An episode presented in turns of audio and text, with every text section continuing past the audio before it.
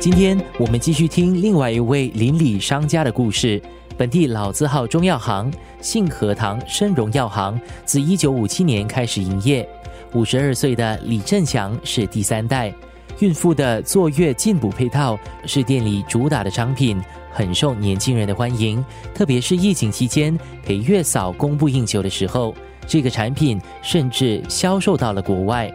我们生荣药行呢，自一九五七年都是以抓药为主的，而作业配套就是其中一个强项。那我有四个孩子啊，他们都长大了，这样我现在也是在准备啦。以后孩子要做父母亲的时候呢，他们也是有作业配套的需求的。而在这个过程之中呢，我发现这整个作业配套啊，尤其是呃程序啊，比较复杂一点，所以我是把它简化了。这样呢，更多的年轻的妈妈呢，比较容易准备他们的作业餐。生活加热点，我们的作业配套其实一直都是有的，只是现在比较简化，而且比较适合年轻人看得明白的。比如说，我们的讲解都是以英语为主的。在那个冠状疫情的大情况下呢，作业保姆短缺呢，这个配套呢，正好适合市场的需求啊。在网络上，这个作业配套呢，是我们主打的项目。然后我们的跟市场上的有一些不一样。我们可以做个人化的配套，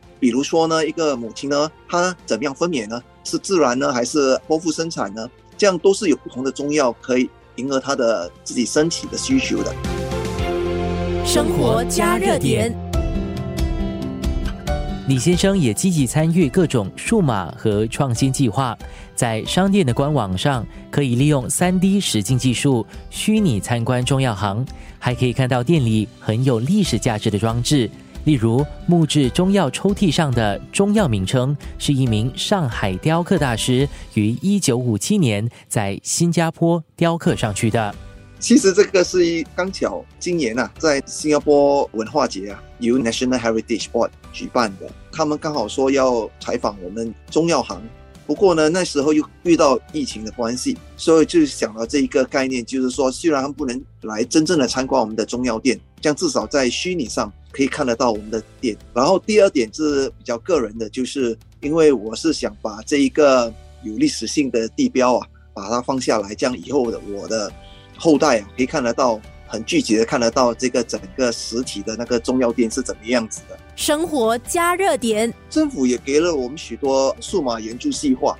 所以我们也是尽量参与的。这些计划都是帮助了我们很多。对我们来说呢，最重要的是怎么样说服和训练年纪七十多岁的店主们，就是我父母亲啦。起初他们是很抗拒的。而且是不愿意接受这个比较新的做法的，他们毕竟已经做了五十多年的传统的做法，就是收现金啊，所以是需要很多的说服，还有很多的训练来告诉他们说，其实是很简单的。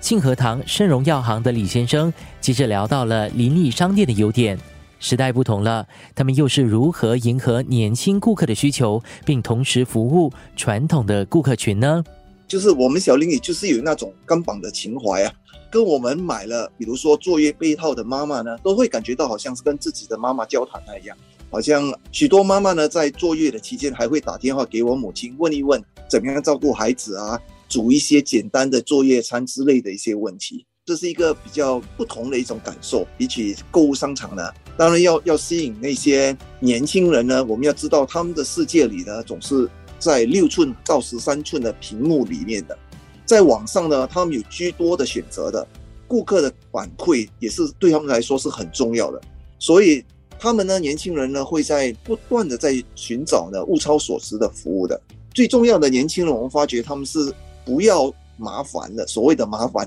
从购物啊到最后的中药体验呢，一切都要简化的。生活加热点，我们尽量把它简化，而且英语化。而且用他们明白的做法，比如说怎么样简单的煮啊，怎么样把那些药材包的每一天都是不同的包装，然后只要拆出来，像即食面这样拆出来，他们就可以煮了，